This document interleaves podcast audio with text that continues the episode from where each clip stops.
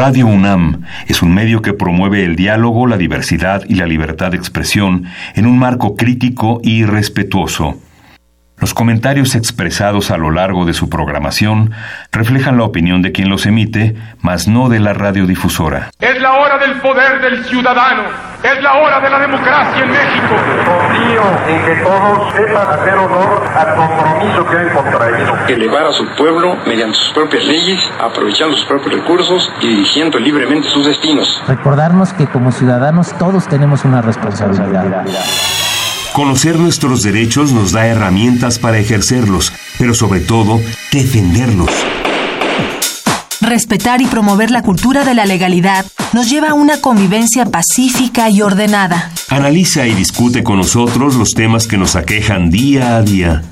La Comisión Nacional de los Derechos Humanos, la Facultad de Derecho de la UNAM y Radio UNAM presentan Derecho a debate. En la cultura de la legalidad participamos todos. Conduce Diego Guerrero.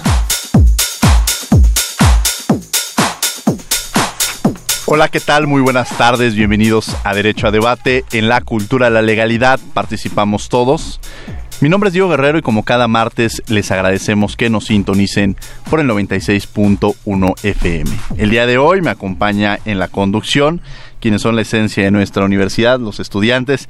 Dylan Pizaña Fonseca, quien es estudiante de octavo semestre de la Facultad de Derecho de la Universidad Nacional Autónoma de México. Dylan, un placer tenerte aquí en los micrófonos de Radio UNAM. No, hombre, el placer es mío. Agradecerte, Diego, por la invitación a Derecho a Debate. Siempre es un gusto participar en los espacios universitarios como aquí, como Radio UNAM. Gracias. Dylan ya, ya ha tenido incluso participaciones en, en TV UNAM. Sí, y, sí, sí, gracias. Y te teníamos pendiente que vinieras. Así es, pero ya, hoy, hoy se pudo.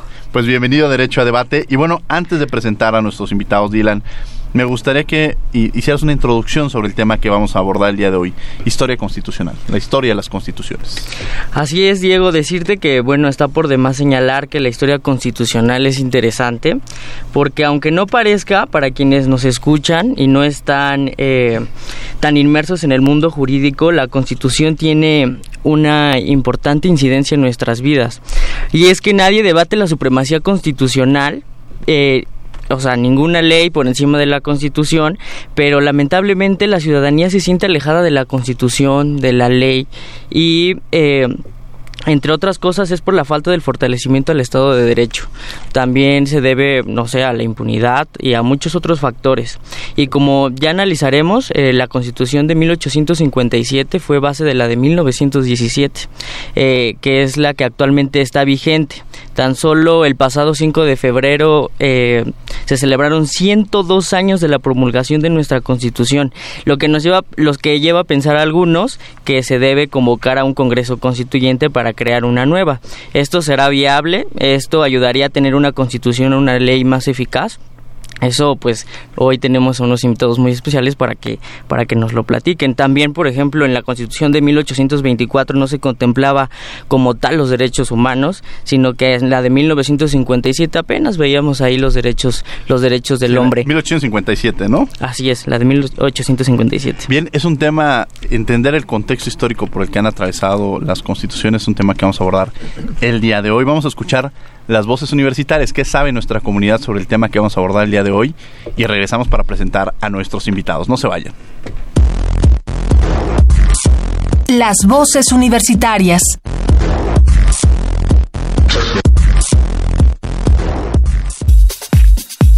¿Crees que es importante conocer la historia de la Constitución? Sí, sí, sí, claro, porque así entiendes de dónde surgen las leyes que la conforman y por qué está estructurada también así. Es importante, me parece, conocer la historia y sobre todo lo que hay detrás de cada ley, cada reforma y la época en la que se hizo también para entender el contexto de las mismas. Me parece que sí es muy importante. La mayoría no conocemos la constitución como tal, es decir, sabemos que hay una constitución, no sabemos ni de qué año data, ni sabemos todas las modificaciones que se han hecho, ni sabemos si eso fue consecuencia de algunas otras modificaciones que le hicieron a las constituciones anteriores. Entonces, bueno, para empezar, es importante conocer que allí tenemos una constitución, qué dice nuestra constitución, cuántos artículos tiene, cómo nos beneficia, cómo nos afecta, y pues después sí ver qué ha sucedido a través de la historia y del tiempo para que en el 2019 tengamos la constitución que nos rige actualmente. sí es importante conocerla para saber qué modificaciones se le han hecho y por qué se le han hecho esas modificaciones y cómo podemos proceder ante las nuevas modificaciones.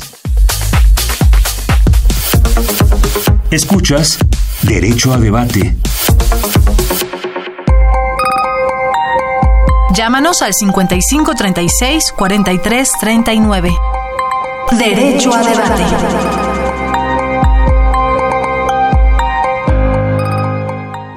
55 36 46 39 son nuestros teléfonos para que se comuniquen con nosotros sobre algunas dudas que puedan llegar a tener de los temas que vamos a abordar el día de hoy, historia de las constituciones. ¿Quiénes son nuestros invitados, Dylan, quien me acompaña el día de hoy en la conducción? Nos acompañan el doctor Rafael Estrada Michel, el maestro Israel Sandoval, por supuesto, dos extraordinarios profesores en la materia constitucional. Y el doctor Víctor Garay Garzón, le agradecemos, doctor Víctor Garay Garzón, que esté el día de hoy con nosotros. De última hora, muchas gracias, Diego, muy amable. Eh, no, no, de última hora porque él viene a casa, ya ha estado con nosotros, entonces los micrófonos siempre están abiertos para usted. Muchas gracias, mi querido maestro. Doctor Rafael Estrada Michel, un placer tener el día de hoy aquí en Derecho a Debate. Hombre, don Diego, qué, maravilla. ¿eh? Muchas gracias por la invitación. Al contrario, el privilegio es nuestro. Israel, un placer tenerte el día de hoy aquí en los micrófonos de Muchas gracias, Diego. Te agradezco la invitación. Ya lo teníamos pendientes a estos tres destacados académicos para hablar de un tema muy interesante que es la historia de las constituciones.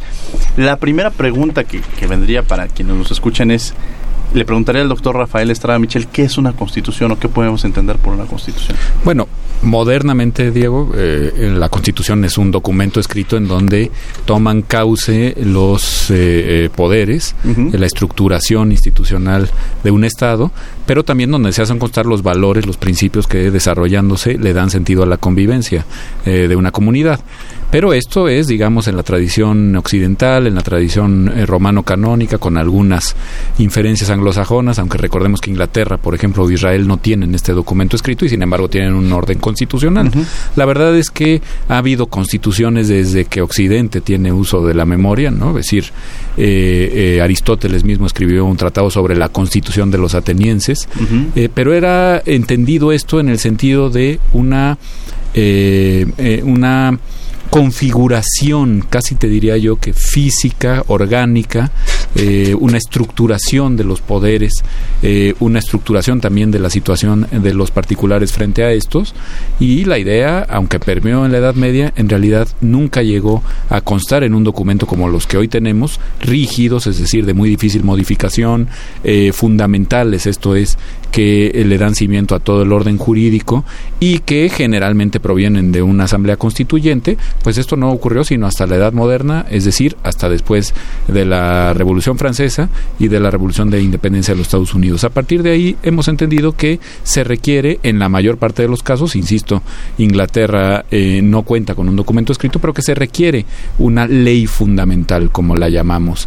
No sé con cuánta exactitud por lo demás. ¿Tendría alguna influencia sobre la Constitución de Estados Unidos de la Constitución francesa a las constituciones mexicanas? Bueno, todas, desde el principio, ¿no? Aunque hubo muchas exageraciones, dijo en 1824, lo dijo Lorenzo de Zavala, que habíamos hecho nuestra Constitución Federal, la primera que rigió propiamente en el México independiente a partir de una mala traducción de la Constitución de Filadelfia, pero eh, la verdad es que también hubo una enorme influencia del constitucionalismo gaditano, es decir, de la Constitución de Cádiz de 1812, que no era ni francesa ni estadounidense, sino española, o por mejor decir hispanoamericana, porque también participaron nuestros diputados en la confección de la misma, y por la vía de esa constitución de Cádiz, pues entró muy claramente la influencia del eh, constitucionalismo francés, sobre todo el de la Revolución, eh, y sobre todo el de las constituciones de 1791 y 1795. No tanto, afortunadamente, la de 1793, que es la constitución del Gran Terror, la constitución de la Convención Jacobina en su sentido más puro y más terrorífico. Así es que hay una multitud de influencias en nuestras primeras cartas eh, constitucionales, desde luego la estructuración del federalismo, aunque tuvo por vía de las diputaciones provinciales la influencia de Cádiz, sí es un punto que hay que eh, eh, anotarle a la influencia de la Constitución de 1787 de los Estados Unidos. Y el sistema presidencial, este con el que nos hemos estado peleando los pasados 200 años y que no acabamos de saber si funciona o no para lo que lo queremos, pues también es un sistema que tomamos en muy buena medida de la Constitución de Filadelfia. Ojo, en muy buena medida, no completamente.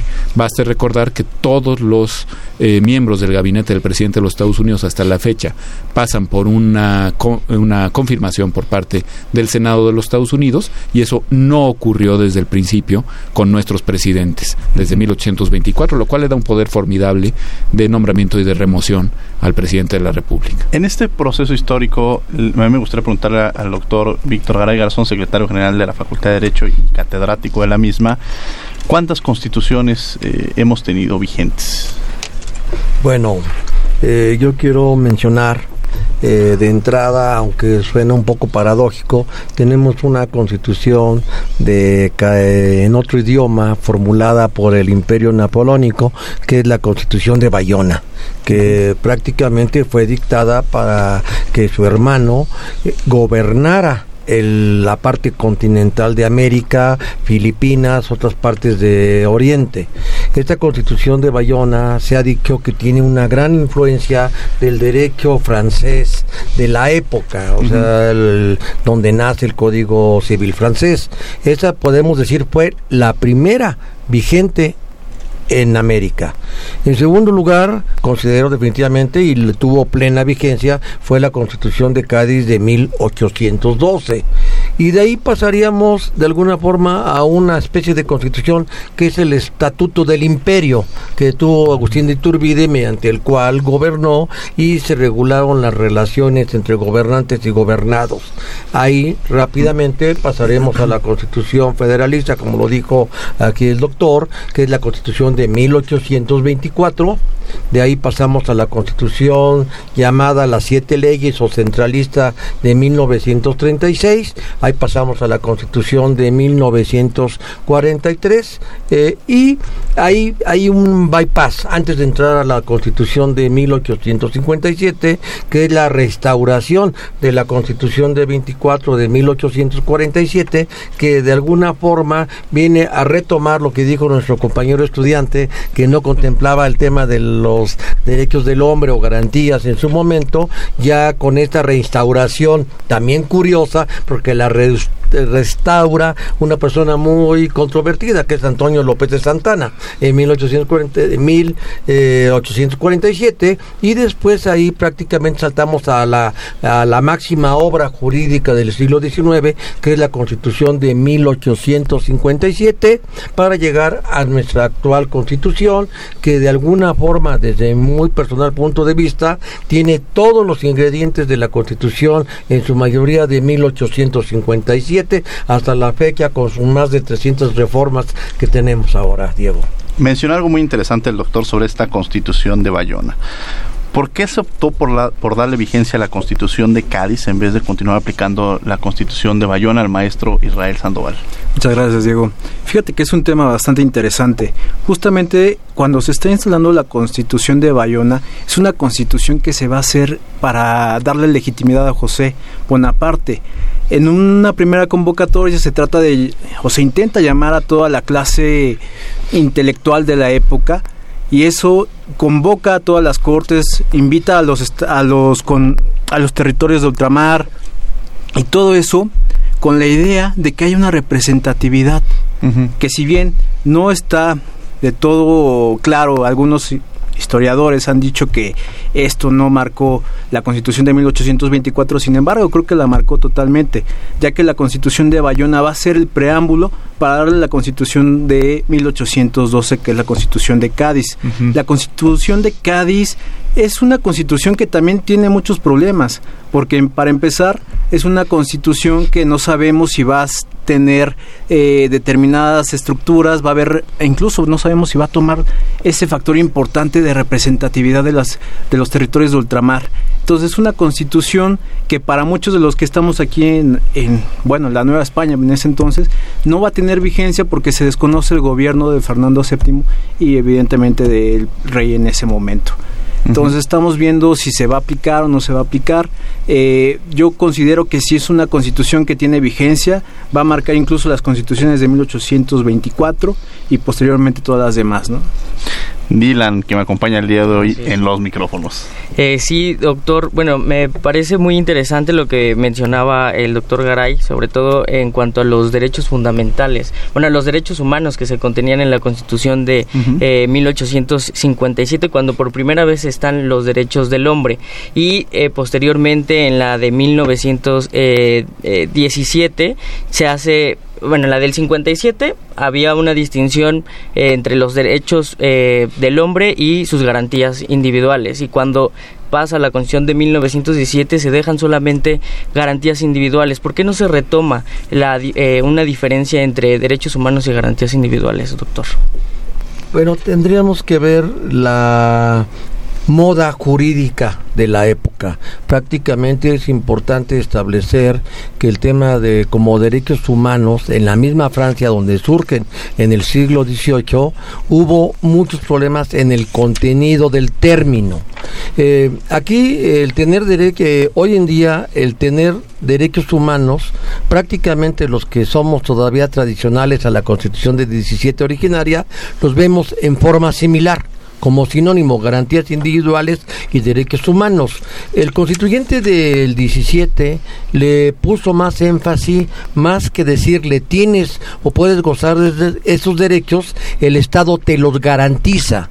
Por eso vamos a encontrar el término de garantías, individuales y tan es simple que coloquialmente a través de 1917 a la fecha seguimos llamándole el juicio de garantías o la parte de las garantías, inclusive en el, juicio de amparo y en su ley respectiva habla del término de que el Estado tiene la obligación de garantizarlo. Esta es una etapa un poco controvertida hoy en día que dio origen a la reforma de 10 de junio del año de 2011, donde ya cambiamos a otra terminología y decimos de los derechos humanos y de las garantías individuales. Yo creo que este es un tema todavía para el futuro de mucha discusión. Repito, yo desde mi punto de vista estaban contenidos en similar desde 1917. Creo que es más importante garantizar el goce que tener el derecho solo. Ahora, para quienes nos escuchan, ahí sí le preguntaría al doctor Rafael Estrada Michel, eh, no todos son abogados. la mayoría incluso seguramente vienen en su coche y vienen, bueno, estamos hablando de las constituciones, entonces ya un poco hablamos sobre qué es una constitución. Pero ¿para qué nos sirve? Quizá a los abogados nos interesa saber cuál es el proceso histórico de las constituciones, pero ¿por qué es importante saber la historia de las constituciones? Pues nos sirve para saber que siempre ha tenido, creo yo, eh, eh, el país una vocación de estructuración si no plenamente democrática, por lo menos a través de instituciones que funcionen, que operen en la normalidad. Eh, yo creo que ese es un primer punto que, creo que funciona bien para entender la utilidad de las constituciones.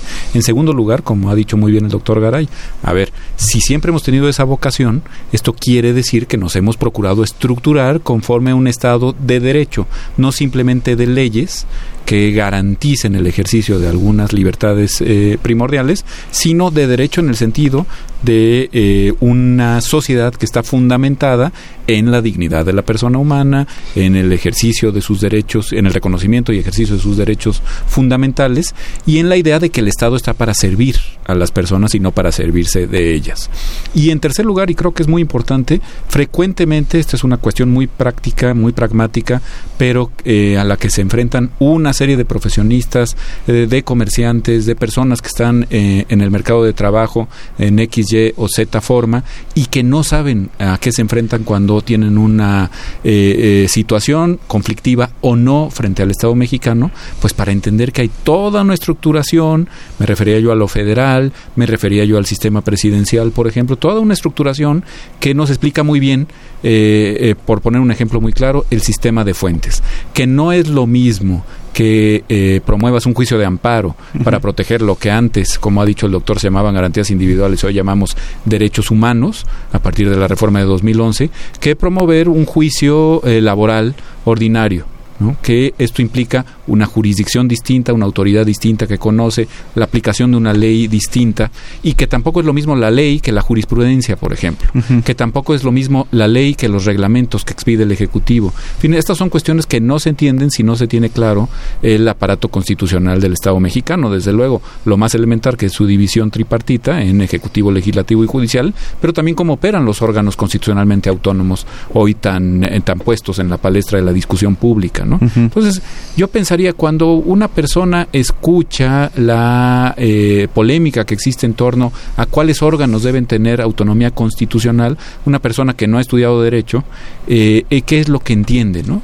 Bueno, valdría mucho la pena que desde las clases elementales de civismo que tomamos todos en la secundaria, pues nos fueran explicando que por ejemplo, un tema que tú conoces muy bien, la Comisión Nacional de los Derechos Humanos tiene que ser autónoma por esto y por esto y por lo otro. El Banco de México por esto. Eh, luego entramos a temas un poco más polémicos, la, el Instituto Federal de Telecomunicaciones, el Tribunal eh, eh, de Justicia Federal de Justicia Administrativa. ¿Por qué tienen que ser autónomos? ¿Por qué sí estos? ¿Por qué no los otros?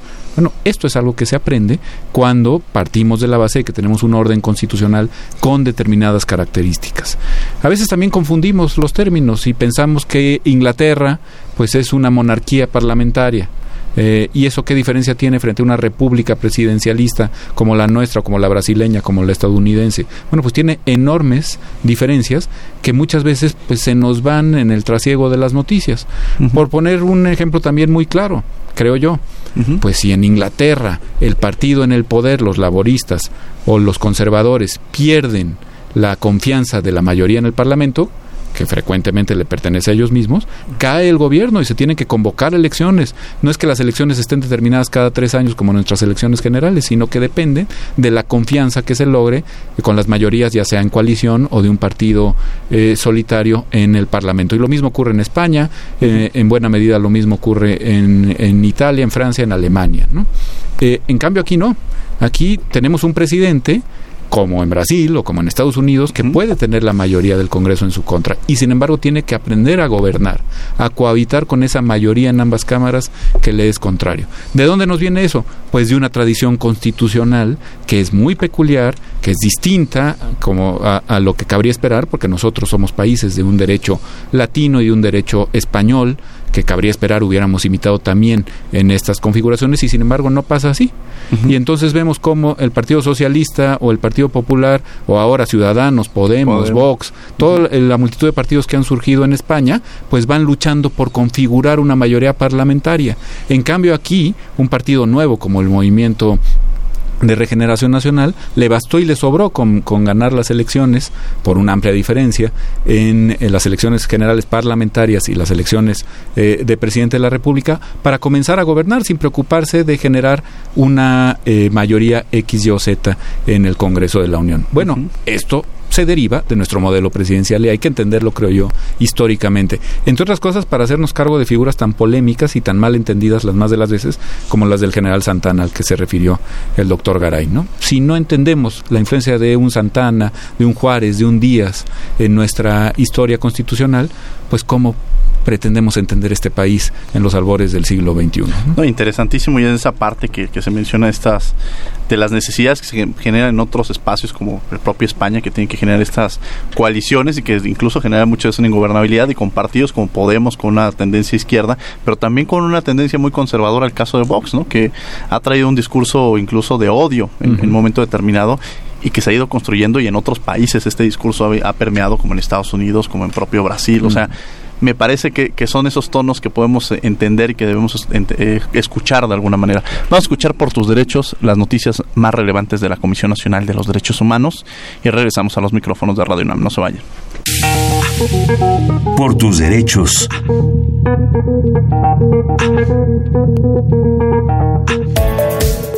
El presidente de la CNDH, Luis Raúl González Pérez, presentó el estudio Amenazas a los Derechos Civiles, incremento de la hostilidad social que enfrentan los migrantes mexicanos en los Estados Unidos. El estudio fue elaborado junto con el Centro de Estudios Comparativos de la Migración de la Universidad de California en San Diego. El Ombudsperson Nacional afirmó que pese a las declaraciones, buenos propósitos y medidas que se han implementado desde México para apoyar a quienes viven en el país vecino, el alcance de acciones ha sido limitado y es poco lo que se ha podido hacer para contrarrestar las expresiones de odio.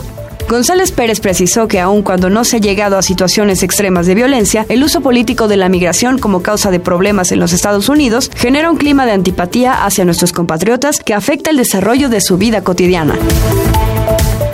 La Comisión Nacional de los Derechos Humanos llama a la sociedad y a las autoridades a trabajar para erradicar la discriminación, rechazo, abusos y segregación contra las personas con VIH, especialmente a niñas y niños. En muchos casos, la pandemia priva a los menores de atención y cuidado de sus padres y familia, los estigmatiza y discrimina socialmente. Para esta comisión, el Estado tiene la obligación de garantizar que niñas y niños en esta condición puedan desarrollarse en entornos que favorezcan su bienestar y garantizar los derechos básicos de la población infantil.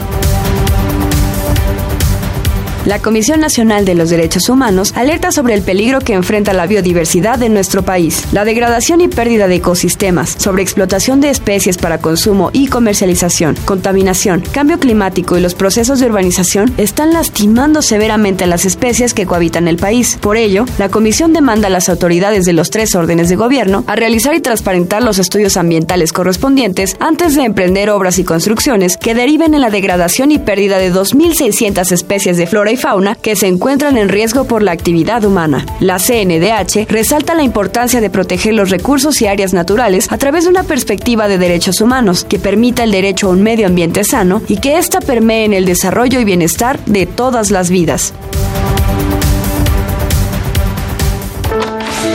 Mamá, voy a trabajar. Te traigo la cena en la noche. Sí, mijo. Aquí te espero. Después de esta despedida, Leticia ya no volvió a ver a su hijo. Se unió a mujeres y hombres que buscan a sus familiares desaparecidos y exigen justicia. Las autoridades deben buscarlas y sancionar a los responsables. Todas las personas desaparecidas están presentes. Comisión Nacional de los Derechos Humanos. Síguenos en Facebook y Twitter como Derecho a Debate. Llámanos al 5536 4339. Derecho a Debate.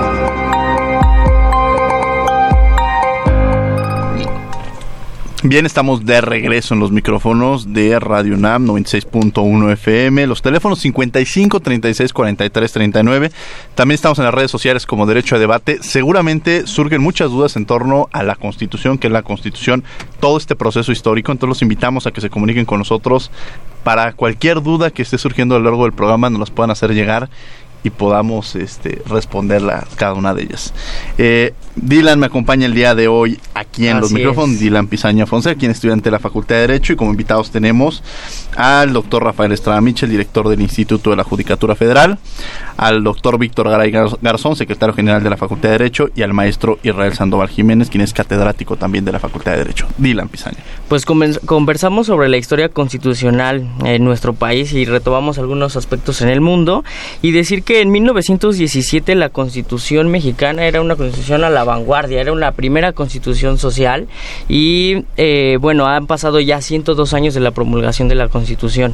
Eh, podríamos decir que ha habido re- reformas de bastante trascendencia como la de 2012, en, en 2011 perdón, en materia de derechos humanos y al maestro Israel preguntarle, con la reforma de 2011 podríamos decir que tenemos una constitución al día de las exigencias sociales eh, a, la, a la vanguardia y a la altura de las ex- exigencias sociales en nuestro país. Fíjate, Dylan, que es una pregunta bien interesante.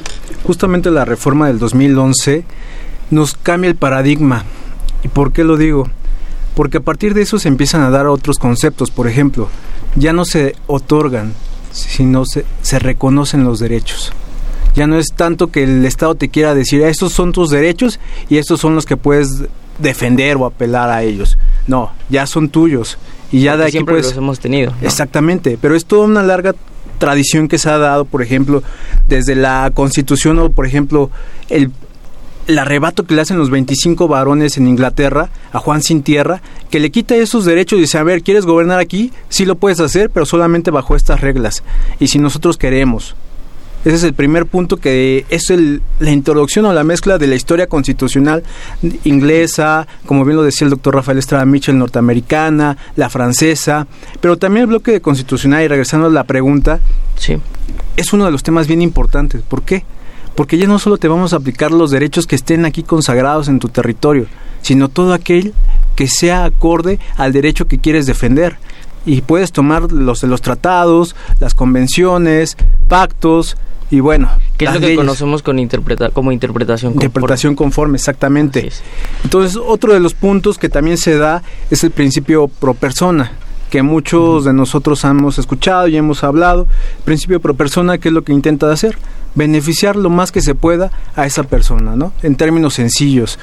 Tal vez nosotros como juristas podemos decir más cosas, pero eso es como se entiende el principio pro persona. ¿Algún ejemplo que nos pueda dar, maestro, sobre el principio pro persona? Sí, claro. Lo podemos ver incluso hasta en la Facultad de Derecho, ¿no?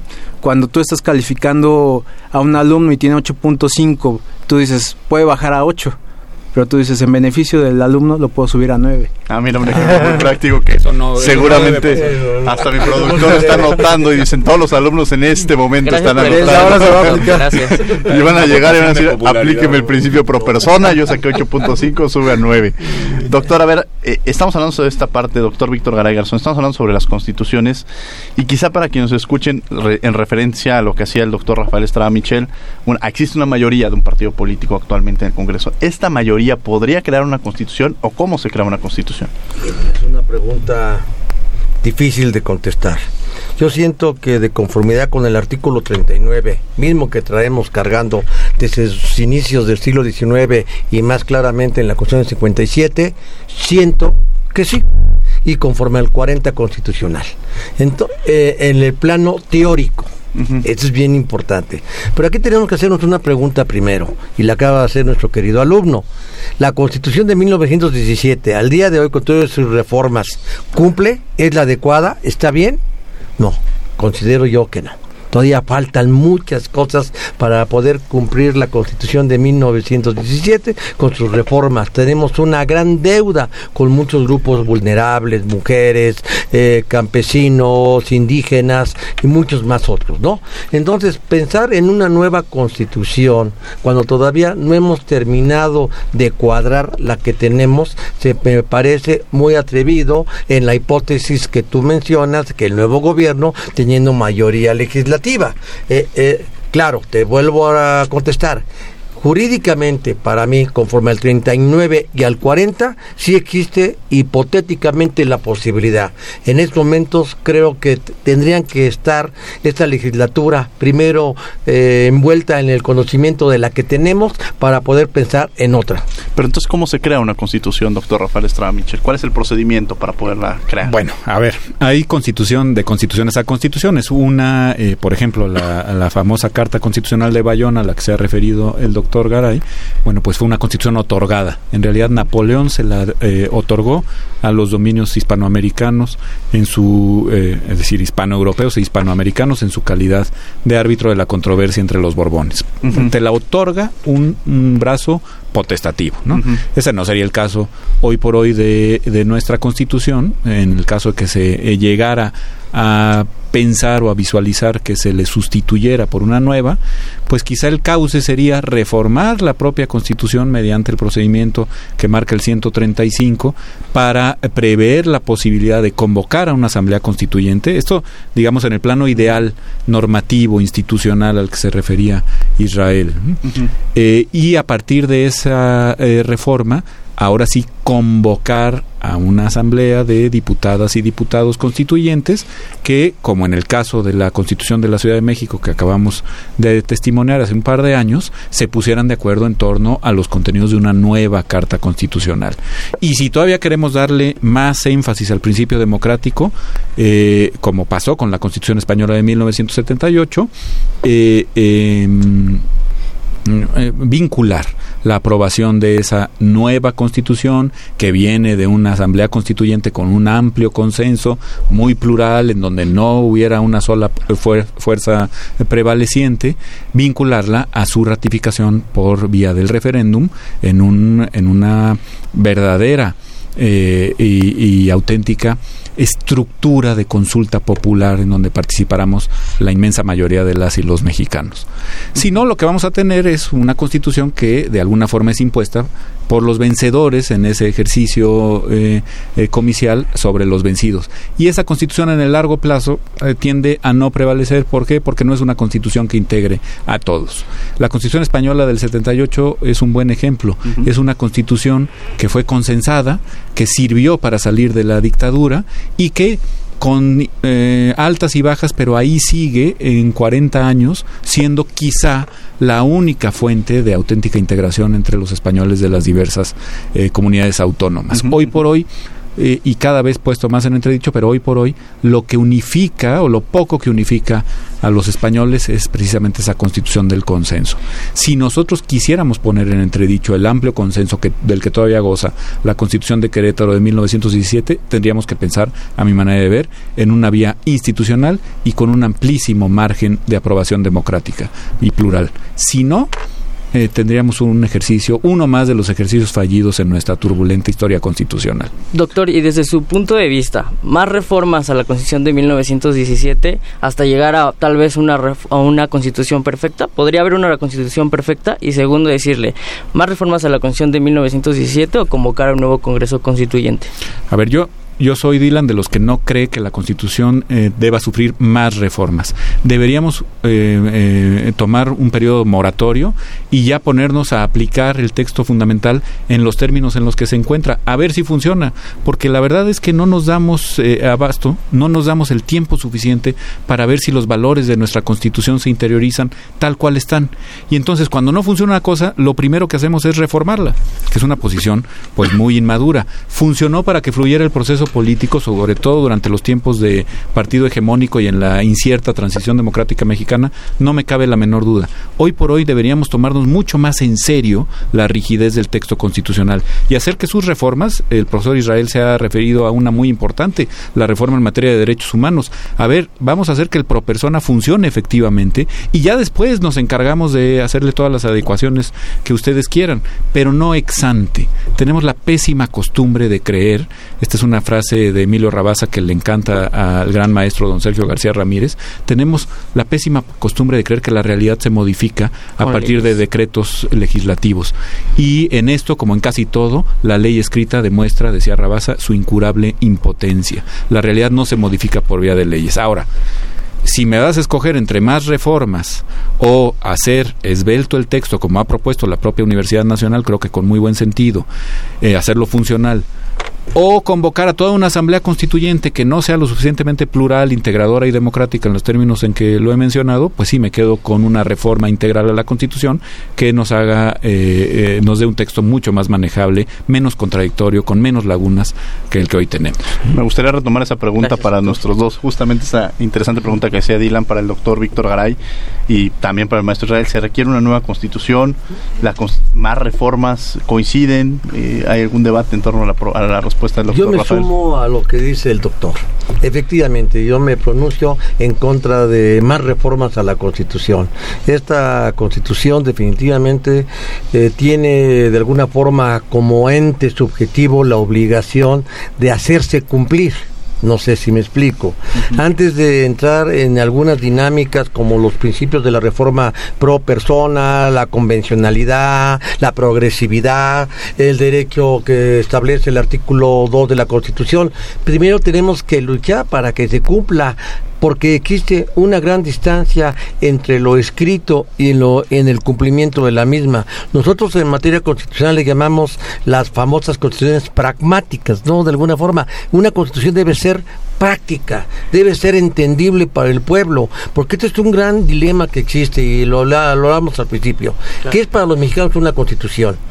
La ley de leyes la Carta Magna, la que nos crea, es la forma de organización político-jurídica del Estado mexicano y sus obligaciones hacia los gobernados, de alguna forma. Es el pacto social, es el documento consensual que se creó con base en un movimiento político eh, armado que fue la revolución y que después fue convocado por segunda ocasión en 1916 en Querétaro. Pues digo, ¿por qué? Porque antes fue hubo otra convocatoria en 1914, que es la Convención de Aguascalientes. Al final del día, todos estos resultados son muy diferentes a la Constitución de hoy en día. Prácticamente las nuevas constituciones modernas no se han llevado a efecto o construido con base en un movimiento armado se ha presidido, como lo dijo el maestro Estrada, a través de un procedimiento eh, legalmente establecido en el mismo ordenamiento vigente, donde se convoca la creación de un constituyente, como el caso de la Ciudad de México.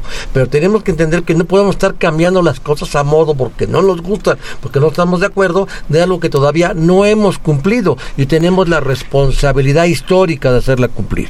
Israel Sandoval. Gracias, Diego. Fíjate que yo plantearía otro problema incluso ¿a quiénes convocaríamos? Por ejemplo, en la Constitución de 1917 se trató de llamar a los más intelectuales de la época. Ahorita sería la pregunta, ¿quiénes serían los intelectuales de la época? Pues ojalá que otros intelectuales yo, pondría, yo, pondría, los de la mesa, ¿no? Para empezar. Sí, claro. Y fíjate que otro de los puntos interesantes que hace Ignacio Marván en su obra, que la mayoría, por lo menos de los que están participando en el Congreso Constituyente del 17, tienen conocimientos de derecho. Yo no sé si eso es una ventaja o desventaja para los que están creando nuevas normas. Entonces, para mí, yo creo que también, bajo la misma postura de los dos doctores, no se necesita una nueva constitución e incluso por ahí el doctor Diego Valadez ha pensado en reorganizar la constitución.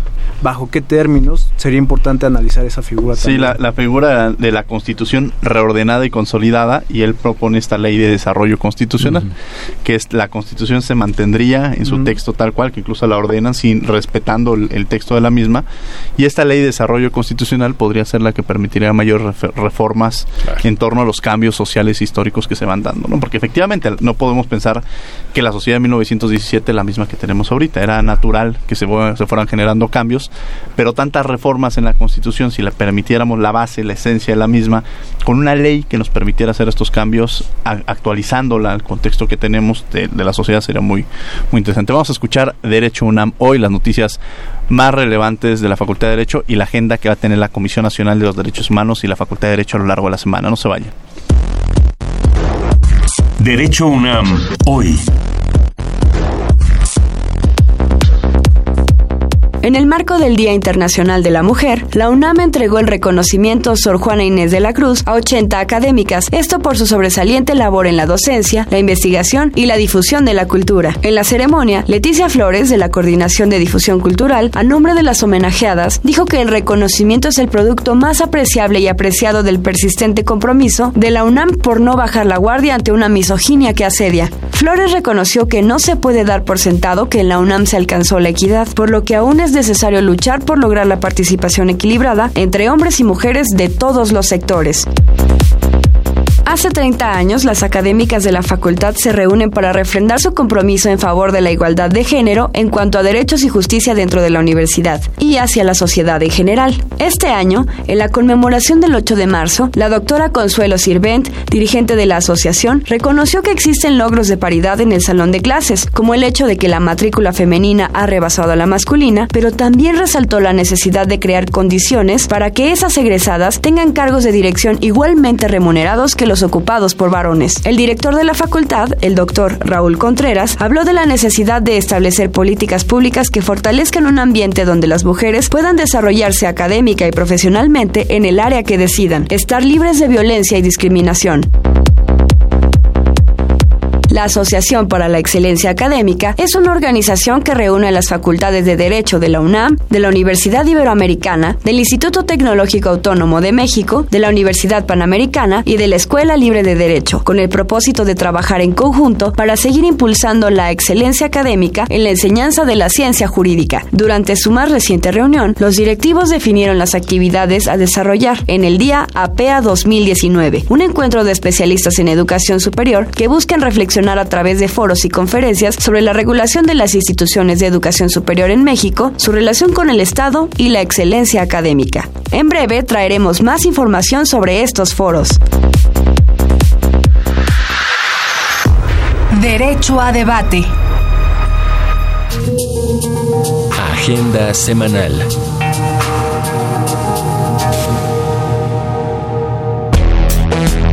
La Comisión Nacional de los Derechos Humanos invita al ciclo Argumentando los Derechos Humanos en la mesa de análisis Delitos contra el Ambiente y la Gestión Ambiental. Exponen la doctora Blanca Alicia Mendoza Vera, Procuradora Federal de Protección al Medio Ambiente, el maestro Miguel Ángel Márquez Camargo de la CNDH y la doctora Marina Robles García, secretaria del Medio Ambiente de la Ciudad de México. Modera el maestro Arturo Larios Díaz. La cita es el jueves 14 de marzo a las 18 horas en el auditorio del Centro Nacional de Derechos Humanos, Avenida Río Magdalena 108, Colonia Tizapán San Ángel. Teléfono 5481-9881, extensiones 5110 y 5132. Entrada libre.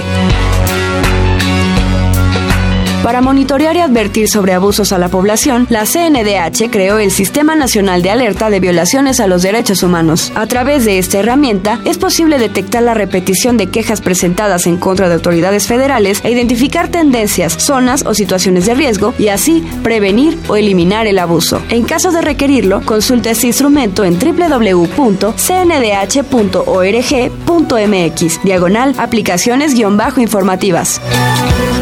Asiste a la presentación del libro Notas sobre la Cátedra de Derecho Constitucional el jueves 28 de marzo a las 5 de la tarde en el Auditorio Benito Juárez. La entrada es libre. Prepárate. El próximo 4 de mayo a las 6 de la tarde tienes una cita para correr con nosotros y celebrar los 90 años de la autonomía universitaria en el Estadio Olímpico. Informes e inscripciones al 5622-1968. Escuchas Derecho a Debate. Conclusiones en 30. Estamos de regreso en los micrófonos de Radio NAM en Derecho a Debate. Estamos hablando sobre la historia constitucional. Me acompaña en la conducción Dylan Pizaña Fonseca.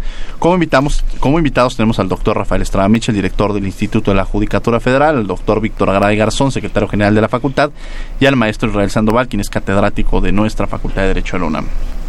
Hemos hablado de la historia de las constituciones, de cómo han ido cambiando estas constituciones y pondría una pregunta sobre la mesa. ¿Qué pasa en un momento determinado cuando no hay un cumplimiento de la constitución? ¿Existe una sanción o hay una forma en la cual se pueda determinar cuando un, funcionario, por poner un ejemplo, no está acatando la constitución? ¿Puede, ¿Es como una llamada a misa o hay algún procedimiento que se pueda llevar a cabo? Híjole, qué buena pregunta. Aquí hay, hay que distinguir varias cosas y generalmente nos hacemos unas bolas terribles y los políticos mismos y los abogados se hacen unas bolas terribles. Hay una responsabilidad de carácter administrativo que recae sobre los funcionarios que no cumplan con sus obligaciones constitucionales o de que de plano violen la constitución eh, abiertamente. Esta es una responsabilidad que puede derivar en eh, reparación del daño, en la destitución del cargo, etcétera, etcétera, etcétera. No equivale a la responsabilidad penal.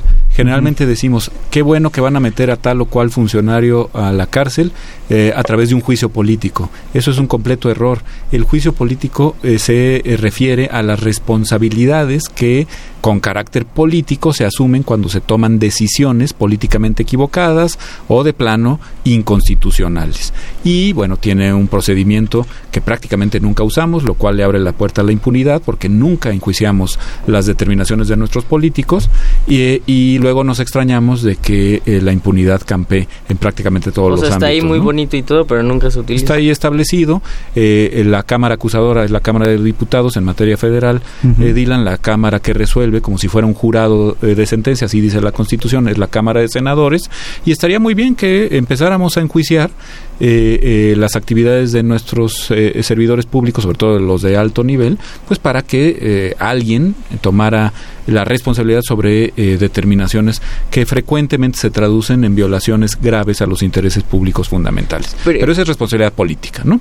Y también eh, se puede caer en una destitución del cargo, en la inhabilitación para ejercer el mismo, pero nadie ha dicho que los manden a las Islas Marías, que ahora ya tampoco van a ser penales, ¿no? Ahí viene el asunto, el tema de la responsabilidad penal o criminal. También nos hacemos muchas bolas después de aquel famoso, tristemente célebre procedimiento de desafuero al hoy presidente López Obrador, que se pretendió eh, incoársele en el año 2005. Confundimos y creemos que lo que se le iba a seguir ahí era, por ejemplo, un juicio político o un juicio de responsabilidad administrativa. No, lo que se pidió ahí por parte de los órganos de procuración de justicia fue que la Cámara de Diputados eh, determinara que la protección constitucional que él tenía como eh, jefe de gobierno del, entonces Distrito Federal se le retirara para que el Ministerio Público y eventualmente un juez de carácter penal pudiera cumplir con la, eh, los ámbitos de procuración de justicia, de acusación penal y de eh, enjuiciamiento por un supuesto delito que se decía o decían sus malquerientes el señor había cometido. Bueno, son tres ámbitos completamente distintos. Lo que pasa es que en toda esta maraña y todo este establecimiento, como muy bien dice Dylan, que está establecido en nuestra Constitución, pero durmiendo un poquito el sueño de los justos, lo que acaba pasando es que nadie es responsable de nada, ¿no? Y entonces aquí hay una serie de eh, determinaciones que se toman claramente en violación a la Constitución o, lo que es peor, violando gravemente los derechos humanos y pues si te he visto ni me acuerdo. ¿Quién fue? Pues fue Fuente ¿no? Hasta que no funcione el tema de la responsabilidad efectiva de los servidores públicos, seguiremos nadando un poquito, como decía el propio Simón Bolívar, eh, eh, arando en el mar, ¿no? Estamos en la utopía y en los castillos en el aire. Nos quedan un par de minutos, estaremos en conclusiones. Yo le pediría al doctor Víctor Garay Garzón algún comentario o algún tema que se haya quedado en el aire y que valdría la pena profundizar. El tema de la impunidad que acaba de mencionar el maestro es un grave problema. Acaba de decir que cuando esto sucede, eh, la persona que ha incurrido en alguna responsabilidad pasa el tiempo y no pasó nada. Necesitamos una forma de justicia tanto administrativa, legislativa, expedita expedita para quitar la inmunidad en su caso, el juicio político, para que puedan ser juzgadas las personas cuando son requeridas por autoridades que tienen competencia para tal efecto. Pero tiene que ser expedita, rápido, no podemos esperar dos, tres, cuatro, cinco años y esto pasa de olvido o sea cena de negros, perdón por la palabra, en, eh, dentro de las cámaras para discutir, yo no doy mi aprobación, si la doy vamos a negociar, total de cuentas que las personas involucradas nunca pasa nada, estoy de acuerdo. Falta una justicia expedita que debe estar contenida en la nueva reforma con el sistema anticorrupción que está muy de moda hoy en día. Israel Sandoval, maestro Israel Sandoval, ¿algún comentario, algún tema que hayamos dejado en el aire? Son muchos temas, digo, pero bueno, el más importante aquí sería, bueno, este tema de la impunidad. Ya se ha tratado de establecer desde tiempo antes, justamente con los juicios de residencia que se estaban haciendo aquí en la, justamente en España, en la Nueva España con la idea de que se regularizaran las cosas al momento de que alguien terminaba su administración y se le pasaba por un juicio para ver si cumplía con los requisitos o no. Justamente este primer juicio de residencia se le hace a Hernán Cortés aquí en la Nueva España.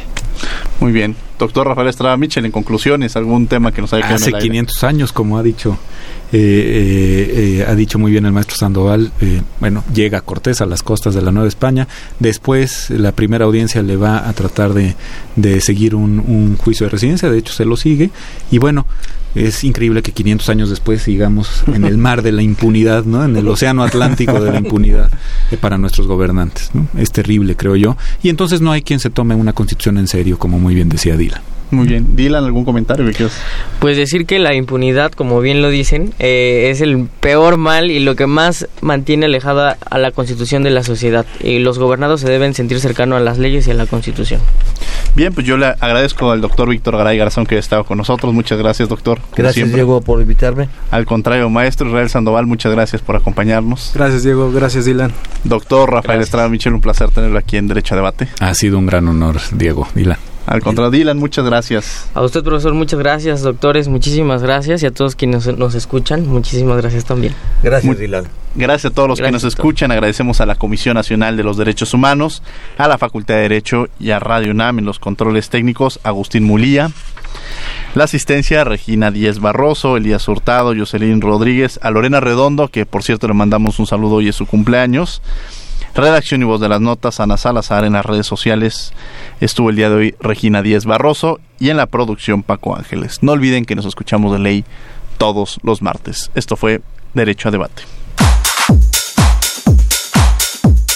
Esto fue Derecho a Debate. En la cultura de la legalidad participamos todos.